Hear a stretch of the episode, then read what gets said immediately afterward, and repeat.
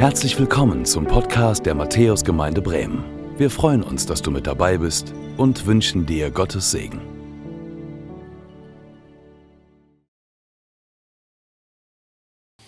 Ja, schön, dass ihr dabei seid heute im Gottesdienst, dabei seid bei dieser Predigt. Ich grüße euch hier in der Matthäuskirche und ich grüße euch am Bildschirm, die ihr zuschaut, mit dabei seid, eingeschaltet habt oder auch am Telefon. Herzlich willkommen hier bei uns in Bremen-Huchting. Wir sind in der neuen Predigtreihe neu. Letzte Woche fing sie an, Stichwort frei sein. Und wir haben eine gute Predigt hören dürfen von Philipp König über den Wert und die Bedeutung von Freiheit. Ich glaube, Freiheit ist was Wichtiges. Auch wenn wir da jetzt nicht so philosophisch drüber nachdenken tagtäglich, so ist Freiheit etwas, wonach wir uns sehnen und Freiheit ist etwas, was wir brauchen. Merken wir immer dann, wenn wir unfrei werden und wenn uns die Freiheit genommen wird, dann merken wir, was sie uns wert ist. Und das ist ja auch geistlich ein ganz wichtiges Thema, Freiheit. Christus hat uns in die Freiheit geführt. Man kann viel, braucht ja nur eine Konkordanz aufschlagen, viel darüber lesen in der Bibel. Uns bewegt im pastoralen Team und auch im Kirchenvorstand ganz besonders dieses Buch Galater. Paulus schreibt an die Gemeinde, in Galatien und ähm, Gott hat uns dieses Buch so aufs Herz gelegt und wir haben uns intensiv schon damit beschäftigt und haben gesagt, wir möchten euch da so mit hineinnehmen. Deswegen werdet ihr in den nächsten Wochen immer wieder Predigten über diesen Galaterbrief hören. Und Paulus hat so ein Oberthema oder ein Stichwort, ein Leitwort, was in diesem Galaterbrief ähm, maßgebend ist und das ist das Stichwort Gnade. Und ich hoffe, ihr seid noch nicht an den Punkt gekommen, wo ihr sagt, oh, schon wieder Gnade. Sondern ihr seid immer noch ähm, ein Stück wissbegierig, so nach dem Motto, was wird uns jetzt erzählt, was wird uns eröffnet, was zeigt mir Gott im Blick auf dieses Thema Gnade. Denn Gnade ist so immens wichtig.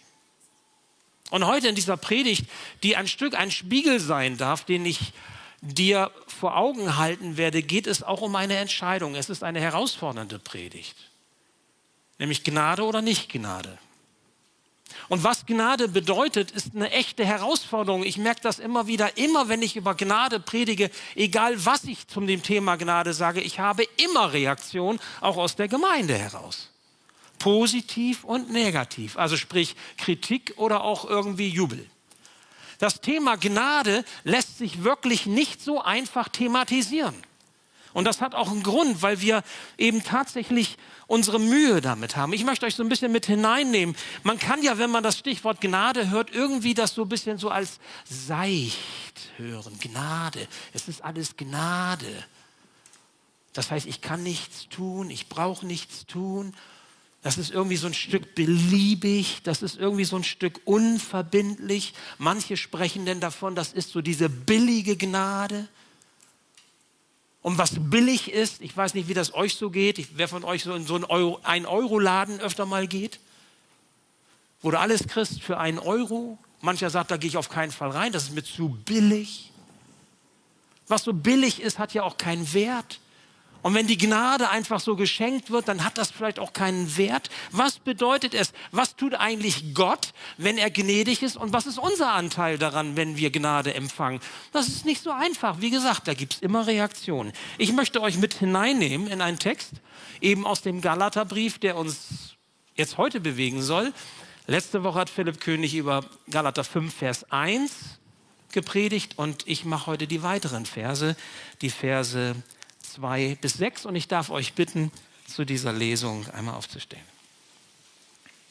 Letzte Woche hieß es, Paulus sagt, so hat uns Christus also wirklich befreit. Und heute geht es weiter, sorgt nun dafür, dass ihr frei bleibt. Und lasst euch nicht wieder unter das Gesetz versklaven. Hört zu. Ich, Paulus, sage euch, wenn ihr auf die Beschneidung vertraut, um vor Gott gerecht zu werden, dann kann Christus euch nicht helfen. Ich wiederhole es. Wer sich beschneiden lässt, der muss sämtliche Vorschriften des Gesetzes erfüllen. Denn wenn ihr durch das Gesetz vor Gott bestehen wollt, durch das Einhalten der Gebote vor Gott bestehen wollt, seid ihr von Christus getrennt und aus Gottes Gnade gefallen. Wir dagegen glauben und erwarten durch den Geist, dass sich die Hoffnung erfüllt, die Gott uns verheißen hat. Denn wenn wir unser Vertrauen auf Christus Jesus setzen, fragt Gott nicht danach, ob wir beschnitten oder unbeschnitten sind. Entscheidend ist der Glaube, der sich in der Liebe zeigt. Ich bete. Ja, lieber Herr, so nimm du jetzt mein Reden und sprich du. Nimm du unser Hören und bewege und erreiche du unsere Herzen. Amen. Bitte nehmt wieder Platz.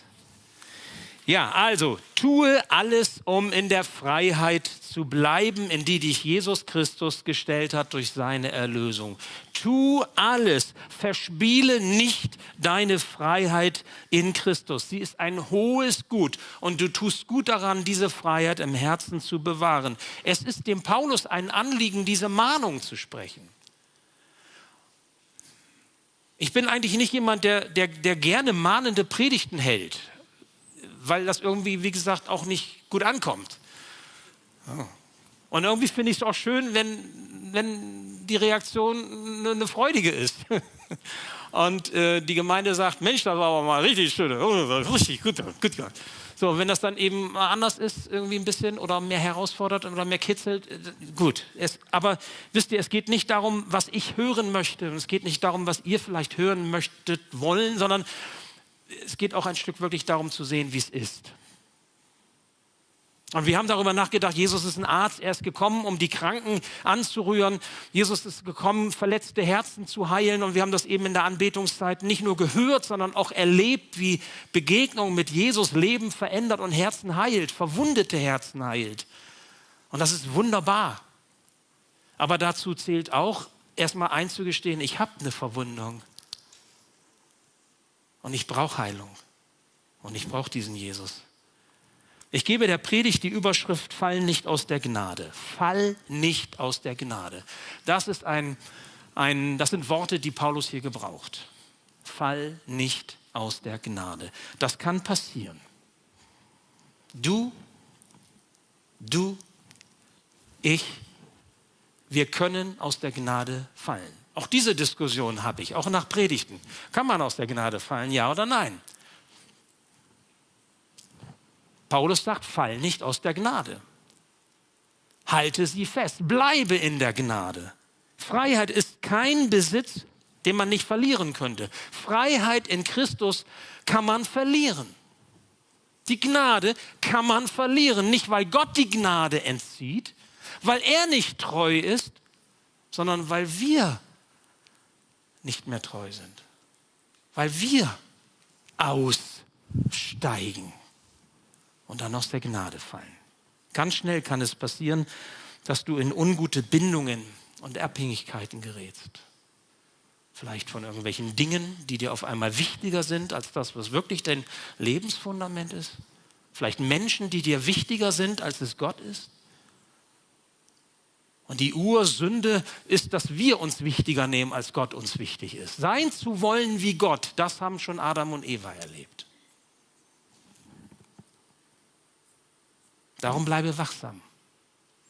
Prüfe dich selbst, ob du noch immer auf einem guten Wege bist, auf dem Wege mit Christus hin zu Christus. Du kannst einen Anfang im Glauben an Jesus machen und das ist gut. Und du wirst, wenn du nach Matthäus kommst, immer wieder auch die Ermutigung zum Glauben hören. Also sprich, diesen Schritt hin zum Glauben zu tun. Man, man nennt es Bekehrung, Wiedergeburt, was Gott dann wirkt in uns. Also ich sage mal, dass ein Mensch sein Herz für die Gegenwart Jesus, Jesu öffnet, das ist uns, es ist uns ganz wichtig, weil nur damit fängt es an in dieser Beziehung zu Christus. Du kannst einen Anfang im Glauben an Jesus machen, aber Du musst nicht dabei bleiben. Ich weiß, Vergleiche hinken, aber ich habe im ersten Gottesdienst es auch so gesagt. Du kannst ja auch mit wehenden Fahnen in die Ehe hineingehen. Kannst deiner Partnerin, deinem Partner, wer weiß was versprechen. ob du die goldene Hochzeit, die diamantene Hochzeit oder vielleicht, wenn du noch lebst, die eiserne Hochzeit miteinander erlebst und deine Ehe auch Krisenstand hält und ihr zusammenbleibt, das ist doch eine zweite Frage, oder? Und wie sich die Beziehung gestaltet im Miteinander, das ist doch wohl die zweite Frage, oder? Kannst ja auch nicht deiner Partnerin, deinem Partner sagen, ich habe damals, weißt du noch, vor 30 Jahren habe ich dir gesagt, ich liebe dich. Das reicht ja nicht. Das ist schwer.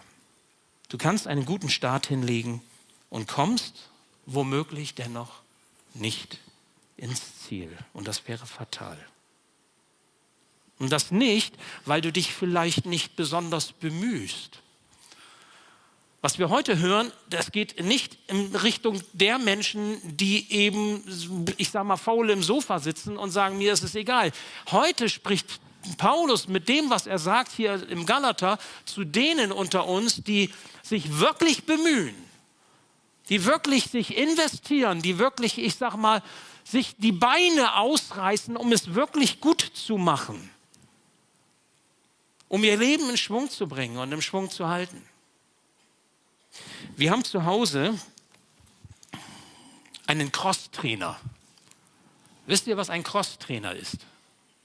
Ja, ist Im 10 Uhr Gottesdienst haben sie auch schon alle so komisch geguckt. Was ist ein Crosstrainer? Ihr müsst mal, lohnt sich ja mal vielleicht auch mal irgendwie so, doch mal eine Fitnessbude zu besuchen. Ein Crosstrainer, wir haben uns so ein Ding mal angeschafft.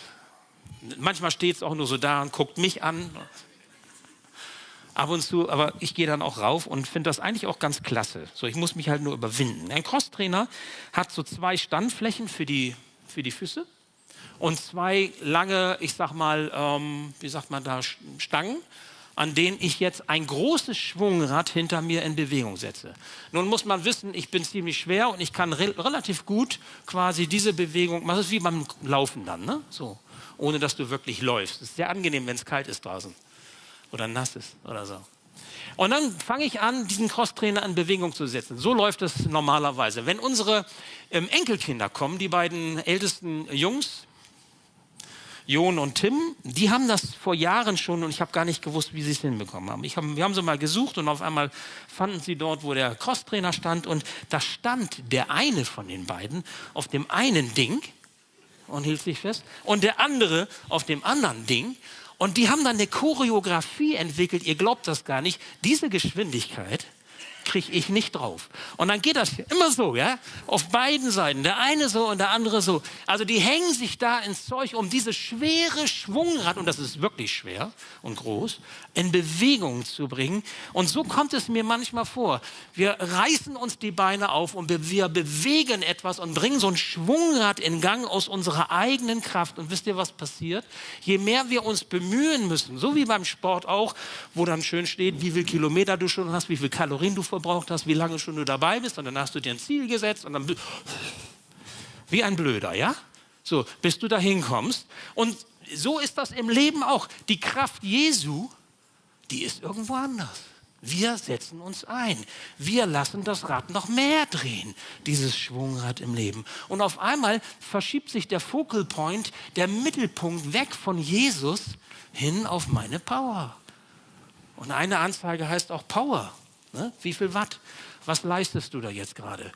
Was ist dein Invest, was du da tust? Ich denke jetzt nicht an das, was wir auch aus einem sündigen Herzen heraus tun können. Nicht nur, ich sag mal, wenn wir etwas aus unserem sündigen Herzen heraus tun, dann steht uns das ja auch in der, im, zwischen Jesus und uns in, im Wege. Ein sündiges Herz, das, was wir tun aus einem, ich sag mal, Herzen, was sich von Gott abgewendet hat, ein sündiges Herz ist grundsätzlich zu allem fähig. Haben wir schon einmal gehört hier auch. Philipp König hat das nochmal in der letzten Predigt nochmal so erklärt. Ihr seid zu allem fähig, ich bin zu allem fähig. Ein sündiges Herz ist zu allem fähig. Das ist auch für einen Christenmenschen nicht anders. Egal, wie lange er schon Christ ist. Das ist für mich genau dasselbe. Jede Sünde, ihr Lieben, die im Herzen beginnt und zur Tat wird, trennt von Gott. Jede Sünde, die über uns zu herrschen beginnt, trennt uns auch von unserem Nächsten. Und das ist fatal. Das ist der Grund, weshalb Beziehungen so angefochten sind, zerbrechen, nicht standhalten. So wie ich es eben gesagt habe, mit einer Ehe, mit einer Ehe vielleicht, beispielsweise, die eben mit wehenden Fahnen beginnt, aber das Ziel quasi, nämlich lange beieinander zu sein, bis der Tod uns scheidet, einander treu zu sein, zu lieben, wie Christus uns liebt, das gelingt nicht einfach so. Das wissen wir.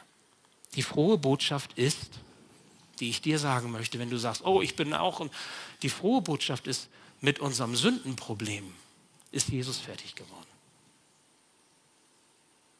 Das ist wirklich die frohe Botschaft. Ich, deine Sünde ist für Jesus kein Problem. Die Sünde deines Ehemannes oder deiner Ehefrau, deines Kindes, deiner Eltern ist für Jesus kein Problem. Mit Sünden ist Jesus fertig geworden. Das ist die frohe Botschaft.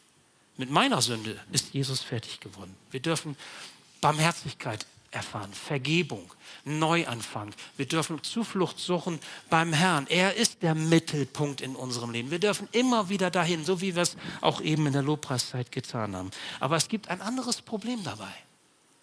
Und darauf möchte Paulus heute den Finger legen oder Gott für uns. Paulus lässt uns quasi tiefer schauen, wenn er fragt, willst du selbstgerecht leben oder willst du Christus gerecht leben? Das ist ein Unterschied, das ist nicht das Gleiche. Und du musst dich entscheiden, das eine oder das andere. Selbstgerecht, Christusgerecht. Was bedeutet diese Frage? Was sie meint, ist dieses. Ich bleibe nur in der Gnade Gottes, wenn ich mit Christus lebe. Ich bleibe nur in der Gnade Gottes, wenn ich mit Christus verbunden bleibe. Und das geht nur, wenn ich aufhöre, meine eigene Gerechtigkeit zu bauen. Anders geht das nicht. Lasst uns darauf schauen, was das konkret heißt, das Leben aus mir selbst zu führen. Der einzelne Christenmensch damals in den Gemeinden in Galatien, der hatte sich zu entscheiden. Da gab es so gesetzliche ähm, Vertreter aus dem Kreis der zum Glauben gekommenen Juden, die hatten auf einmal weitere Anforderungen, die sie stellten. Und der Christ musste sich überlegen, lebe ich aus dem Gesetz des Mose und befolge die Gebote der jüdischen Tradition und lebe mein Glauben mit Jesus oder genügt es, aus Gottes Gnade zu leben und mit Jesus verbunden zu sein? Das war die Entscheidung.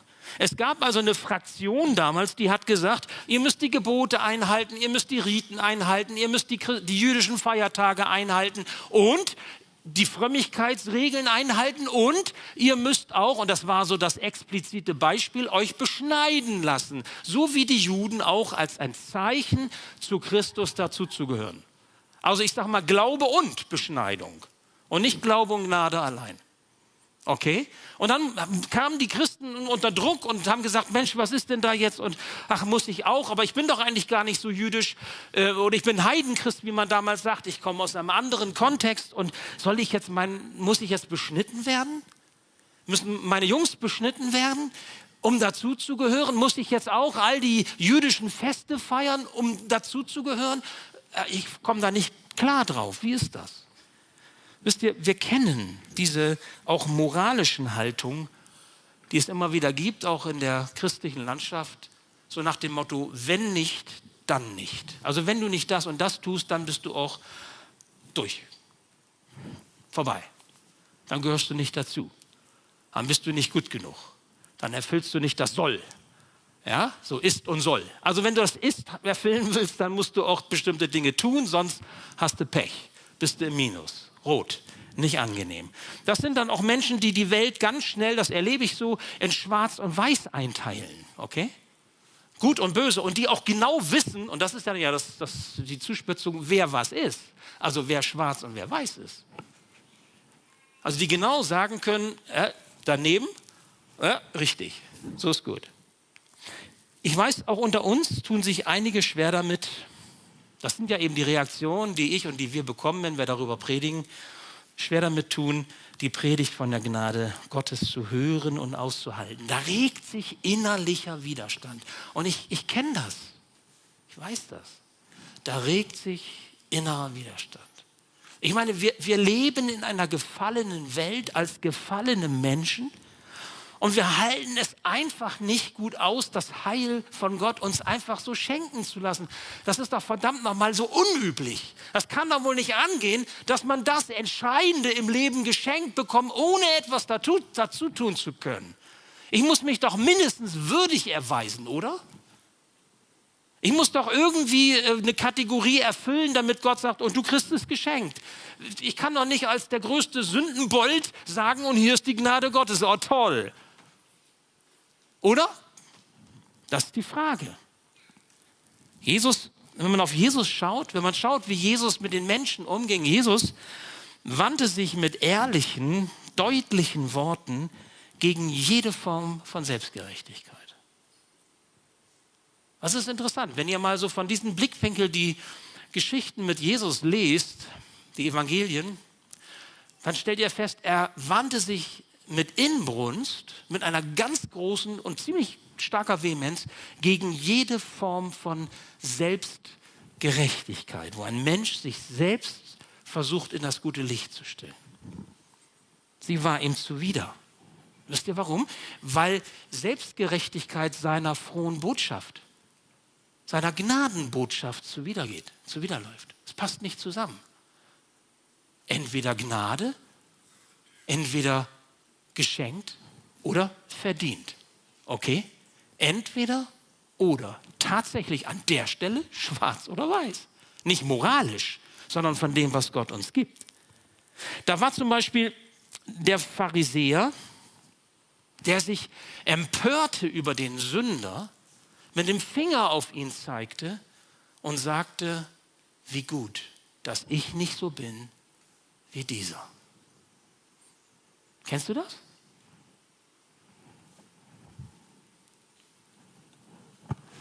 Ich bin froh, dass ihr eben nicht bei mir wart, als ich mit dem Auto hergefahren bin aus Delmenhorst. Weil es gibt beim Autofahren bei mir immer so Situationen, wo ich aus meiner Haut innerlich fahre, manchmal auch äußerlich und den Fahrstil und so mancher Leute einfach nicht gut verknusern kann. Und das ist wirklich nicht besonders geistlich. Das ist jetzt vielleicht ein bisschen, klingt oberflächlich oder pillepalle, aber ich meine das wirklich auch ernst, weil ich, hab, ich ertappe mich dann und ich frage mich ganz oft in dem Moment, ey, was, du gleich predigst du über Gnade und hast jetzt solche Gedanken. Das Schlimmste ist, das Schlimmste ist, wenn dieser Wagen in die Hermannsburg einfährt. Und dann hoffe ich immer, hoffentlich ist das jetzt keiner gewesen, der zur Gemeinde fährt. Weil dann habe ich ja jetzt auch noch über jemanden so geredet und gedacht, der mein Bruder, meine Schwester ist. Sorry, versteht ihr, was ich meine? Es ist krass. Es ist echt krass. Und das ist, aber mir kommt es nicht aufs Autofahren und auf diese Situation an, sondern auf das, was aus dem Herzen herauskommt. Selbstgerecht ist jemand, der meint, er sei besser. Selbstgerecht ist jemand, der nicht zu 100% sich abhängig weiß vom Wohlwollen Gottes. Selbstgerecht ist jemand, der nicht zu 100% von der Offenbarung des Heils von Jesus Christus in seinem Leben weiß. Zu 100 Prozent. Also sprich, du kannst bestimmte Dinge haben oder nicht. Und das heißt ganz oder gar nicht. Das gibt es nicht halb. Wisst ihr, nicht die Sünder waren für Jesus das Problem. Jesus hat den Zachäus vom Baum heruntergeholt, hat gesagt, ich möchte mit dir heute Tischgemeinschaft haben. Das Engste, was man sich im Orient vorstellen kann, wenn man Leben teilt.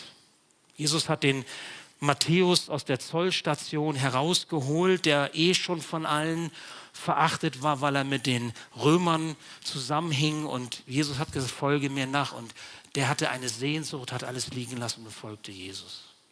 Jesus hat kein Problem damit gehabt, die, die Sünderin aus, aus, aus dem Hurenhaus herauszuholen oder den, den, den Überzeugten von seinem Sockel runterzuholen. Das war für Jesus nicht das Problem. Die Kranken, die Belasteten waren nicht das Problem für Jesus. All das, dafür ist er gekommen als der Heiland, als der Retter. Sein Problem waren diejenigen, die gesagt haben, ich brauche das nicht.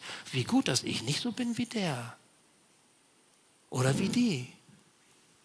Sein Problem sind Menschen, die sich für etwas Besseres halten, die sich selbst, die anderen, die Gott etwas vormachen. Also ja, vormachen, da versteckt man sich dann irgendwo hinter. Und da vorne ist das schöne Bild. Oder man stellt so seine Schokoladenseite raus und man übertüncht etwas, was im Grunde die Realität ist, um besser dazustehen und besser sich selbst und auch andere sich sehen zu lassen. Obwohl wir alle von der Gnade Gottes abhängig sind, obwohl wir wissen, dass Jesus für alle gestorben ist und alle diese Vergebung brauchen, oder? Und zwar ganz und gar.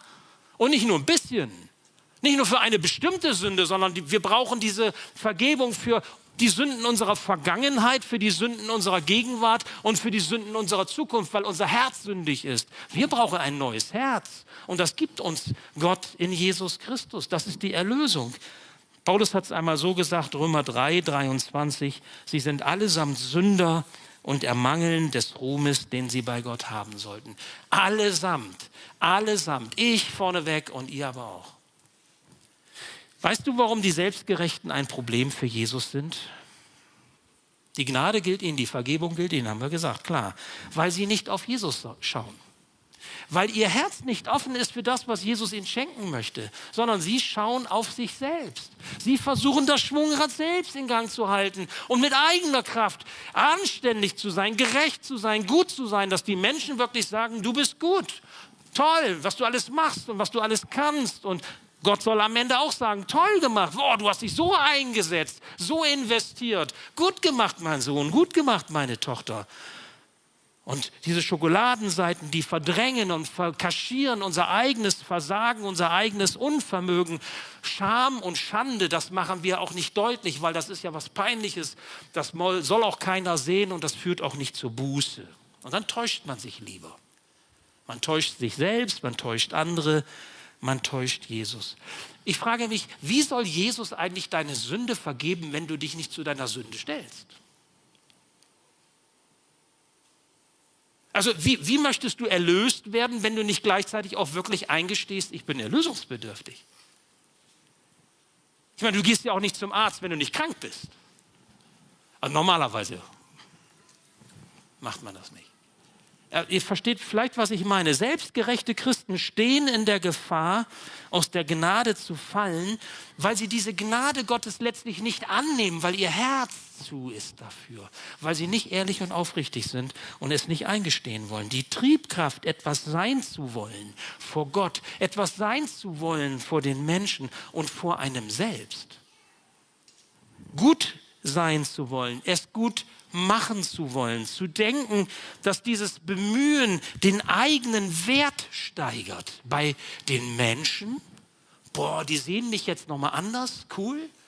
Bei Gott, klasse, was ich alles, äh, der muss das ja schließlich sehen, so oberflächlich, was ich dann, und bei mir selbst, dann kann ich das andere schön zur Seite schieben und sagen, guck mal, Wisst ihr, es ist so fatal, dieses Selbstbild, was so geprägt wird durch das, was wir tun durch das, was wir leisten, durch den Schwung, den dieses Rad in unserem Leben hat.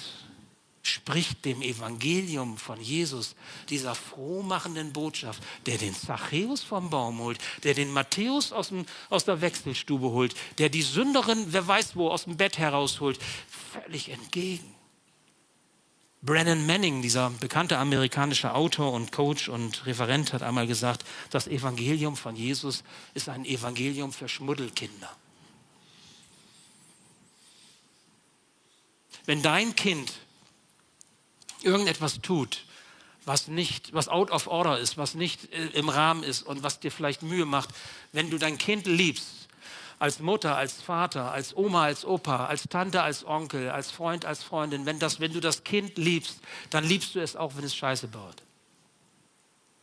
Und dann bist du auch für das Kind da und lässt es nicht fallen, ob es schmuddelig ist oder nicht. Schwierig ist das, wenn wir keine Kinder mehr sein wollen, die auch schmuddelig sind. Sondern wenn wir sagen, ich bin nicht schmuddelig. Nee, ich nicht, aber der ja. Kann dir auch genau sagen, wer das ist und was er alles gemacht hat. Ich weiß das. Du brauchst mich nur fragen, Gott. Ich sag dir das. Was der für Vergebung braucht. Frag mich. Das Prinzip ist ein anderes. Die Gnade bei Gott, es gibt sie nur 100% als Gotteswerk. Die Reformatoren haben einmal gesagt, sola gratia, allein die Gnade. Mensch, was hat der Martin Luther alles gemacht? Der ist auf Knien, müsst ihr euch mal vorstellen, zu einer Kirche hochgerobbt in Rom, um, um Buße zu tun, auf Knien. Ja? Ich meine, das würde ich als Rheumatiker gar nicht hinbekommen, aber was meint ihr, wie die Knie aussahen? Der hat sich selbst gegeißelt und blutig geschlagen in seiner, in seiner äh, Mönchszelle, ganz allein, um, um irgendwie von Gott angenommen zu werden und Demut zu demonstrieren. Bis er irgendwann gescheckt hat, nein, ob ich jetzt irgendwie tolle Leistungen bringe oder mich so demütige auf irgendeine Art und Weise, Gott nimmt mich an, weil er mich liebt, weil ich sein Kind bin und nicht, weil ich irgendetwas tue. Und wenn es sogar so ganz demütige, fromme Sachen zu sein scheinen. Wer aus sich selbst heraus vor Gott gerecht werden will, der muss sich auch selbst erlösen. Das musst du dir überlegen. Wenn du selbstgerecht lebst, dann musst du dich auch selbst erlösen. Willst du ein Gebot entscheidend halten, weil du sagst, das muss ich als Christ, dann musst du alle Gebote entscheidend halten, weil alle kommen sie von Gott und alle sind sie gut. Und Gott hat gesagt, haltet diese Gebote. Und jetzt musst du dir überlegen, was brauche ich? Selbstgerecht? Ich halte alle diese Gesetze, um bei Gott anzukommen? Oder ich lebe aus der Gnade Gottes. Und das ist das Zweite, ein anderes Leben aus Christus. Es ist nicht selbstgerecht, sondern es ist Christusgerecht. Ein Christusgerechtes Leben. Ich habe lange gebraucht, um das so halbwegs zu verstehen. Ich habe es vielleicht immer noch nicht ganz verstanden, glaube ich, aber so halbwegs, weil ich stand mir selbst im Wege, ihr Lieben. Es ist doch ein Unterschied, ob ich so theoretisch, theologisch, rational über Gnade rede und sage, ich habe es verstanden und ich halte Referate darüber, was Gnade bedeutet und kann über die Reformation referieren und reden, habe ich alles gemacht in meinem Leben. Das war das ist auch meine Aufgabe.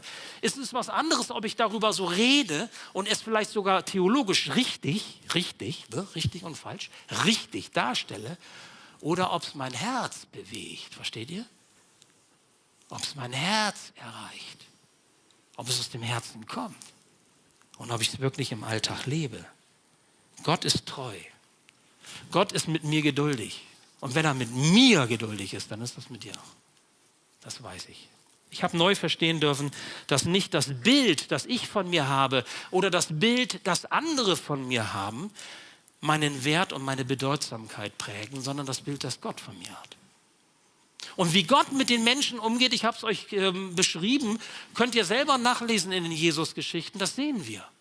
Nicht die Sünder waren sein Problem die gelernt haben, mit Schande und, und Spott und Scham irgendwie fertig zu werden oder auch nicht fertig zu werden, aber die ihre Zuflucht bei Jesus nehmen und sagen, sei mir Sünder gnädig.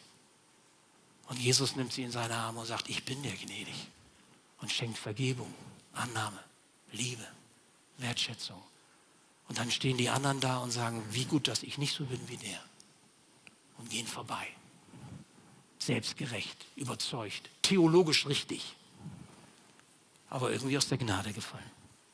Einer meiner theologischen Lehrer im Theologiestudium hat nochmal so diese Freude über diese bedingungslose Liebe Gottes, über diese Gnade mir damals wichtig machen können. Er hat äh, gesagt, es gibt so einen Ruf zum Eintritt in diese Segenslinie Gottes. Wir werden immer wieder gerufen, gerufen einzutreten, diese Segensspur zu suchen und auf dieser Segensspur zu bleiben. Gott ruft dich heute und sagt, auch wenn du das schon gehört hast und, und, und im Grunde theologisch versiert bist, ruft dich und sagt, tritt wieder ein in diese Segenslinie. Lass dich neu beschenken. Manchmal stehen unsere Verhaltensweisen im Wege. Unsere Überzeugungen, mögen sie noch so fromm sein, im Wege. Und manchmal übertünchen wir damit, wie es wirklich ist. Das ist so, wie wenn du über eine faule Stelle im Holz irgendwie Farbe streichst und es kommt doch wieder durch irgendwann. Oder der Schimmel an der Wand, den du nicht mit irgendwelcher irgendwelche Binderfarbe über, übertünchen kannst. Das funktioniert nicht. Paulus mahnt uns, wenn er sagt, wenn ihr durch das Einhalten des Gesetzes vor Gott bestehen wollt, seid ihr von Christus getrennt und aus Gottes Gnade gefallen. Und er möchte gerne, dass wir zurückkommen. Das ist die Einladung Gottes. Am Ende unseres Textes sagt er, entscheidend ist der Glaube, der sich in der Liebe zeigt. Und mit diesem Gedanken möchte ich enden. Denn, der, denn diese Gnade, die er uns schenkt, ist keine billige Gnade. Möge mich keiner so verstehen, als dass ich sage, irgendwie, es ist im Grunde egal, wie wir leben. Nein, die Gnade, die, der uns, die er uns schenkt, setzt uns in Bewegung. Sie drückt sich ganz konkret aus in unserem Leben. Das ist nämlich ein Leben aus Liebe. Das ist ein Unterschied. Ob ich folge und die Beziehung lebe aus Liebe oder irgendwie aus Angst oder aus irgendwie Gehorsam im Sinne von, ich kriege sonst einen drauf. Ja? Ich bleibe bleib jetzt nochmal ganz bewusst bei dem Bild, obwohl ich weiß, dass das ja zugleich auch schwierig ist und manche Ehen das ja auch zeigen, beziehungsweise unser Miteinander immer angefochten ist. Aber das ist doch wie in unseren Ehen und Beziehungen auch. Oder? Also ich sage mal, wenn ich sage dem anderen, ich liebe dich, dann sage ich das entweder aus dem Herzen heraus und dann ist es echt und dann ist es auch ein Bemühen und vielleicht auch ein Ringen, aber es ist ein Aufeinandergewiesen sein und man geht gemeinsam durchs, Weg, äh, durchs Leben hindurch. Es gibt doch keine andere Motivation, die stärker ist als diese Liebe. Kannst doch nicht sagen, steht auf dem paar, ja, wir haben geheiratet, ja, lese ich hier, stimmt. Was bewegt das? Was drückt das aus? Und das ist mit der Beziehung zu Gott genauso.